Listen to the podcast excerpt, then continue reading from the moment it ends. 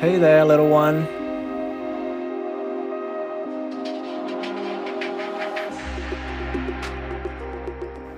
I'm Joe, and this is The Walker, a segment of my podcast, Hey Benin, where I get to share some much needed tender love and care with my young self, the one that walked so that I could walk some more.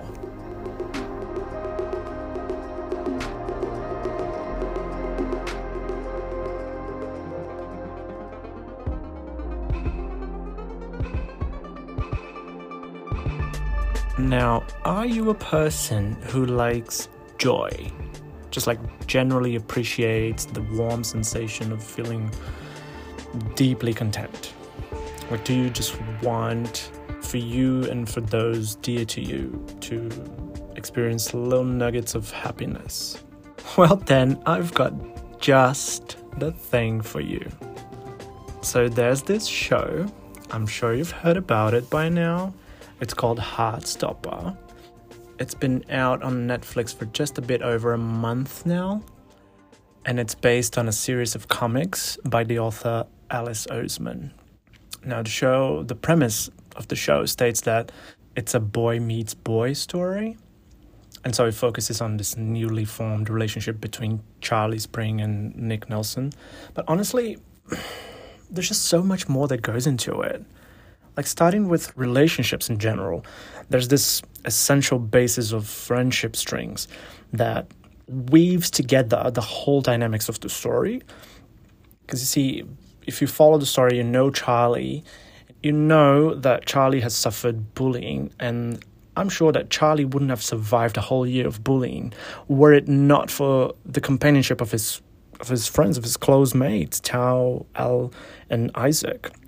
And then similarly, Nick, um, he probably wouldn't have been able to slowly come out of his shell and then discover a whole new side of himself without some help from his his closeness with Tara and Darcy.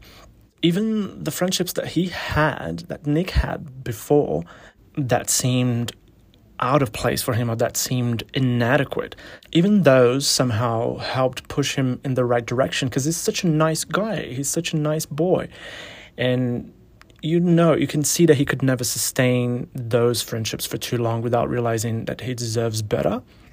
So they also played a very important part in Nick's arc. But anyways, the first thing that someone my age and I'm I'm 35 in case you're wondering.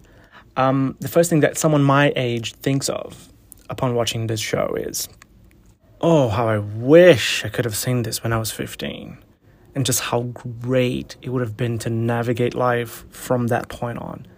Now, as someone who strongly identifies with Charlie, it does make me wonder how my life would have turned out in a much more positive way.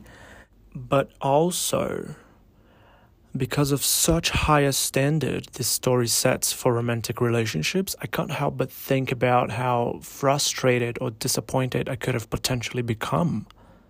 Because had I had the chance to watch this at 15 or in my teens, that would have reinforced an idea of how romantic relationships should ensue.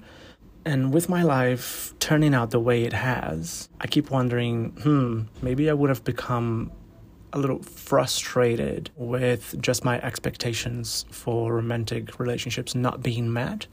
But then the one thing that I got down, similarly to the show, was friendship. I was just so lucky. I was lucky enough to connect with very special people, some of whom I've parted ways with since, but others have stayed and have become an integral part of my life. And that is why I defend that this is what the story is about connection, whether it be romantic in nature or not. But setting aside this territory of what ifs, I'd like to tell you a bit more about another aspect of this story that really resonates with me to a great extent, and that is Charlie's relationship with Ben, which I've recently written about on the blog. I've, since watching the show, I've got started on the comics. I'm still halfway through the first volume because I'm, I'm a slow reader like that. It's just part of my charm. Um, but yeah, I've been reading the first volume.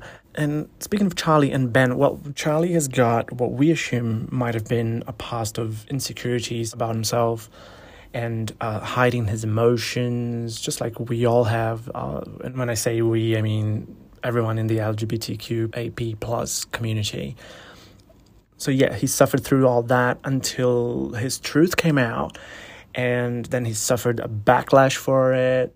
And obviously, from what we can infer from the pages in the comics, he was somewhat ostracized for it, to then be heavily bullied, and then he finds himself, and and that's the point in the story. What we as an audience first see him as well um, accepting just like this little crumbs of affection from Ben, if we can dare call it affection, really.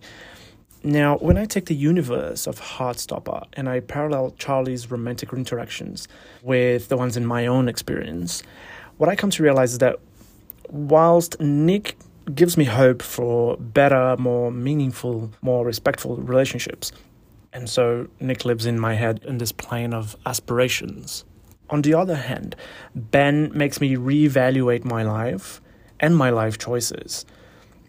I have repeatedly found myself stuck to vicious, negative, toxic relationships, whilst being rationally able to recognize them as so, and yet totally incapable of releasing myself from those negative ties just like Charlie. And what I realized was Charlie found his way out of this mess with Ben as soon as Nick came into the picture.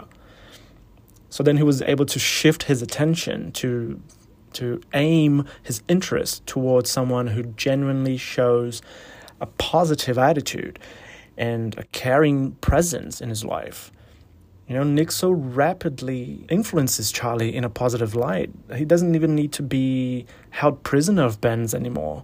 You know, his little so called relationship with Ben suddenly loses the little sense it still seemed to make in his eyes.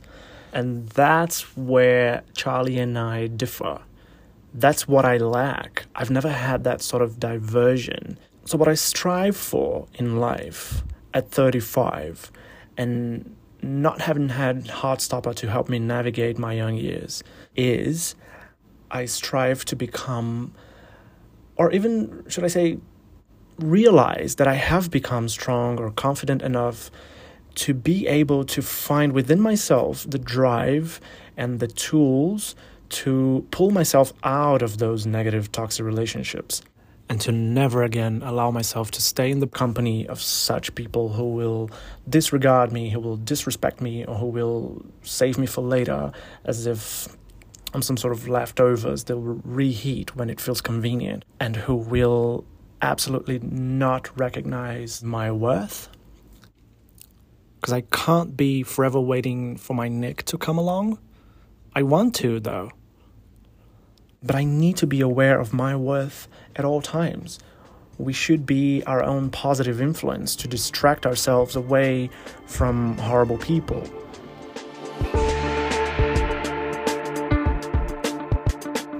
And that is my main takeaway from Heartstopper.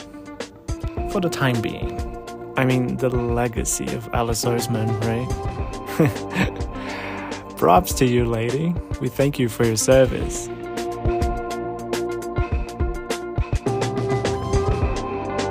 All right, little one, you know I'll cross them bridges with you.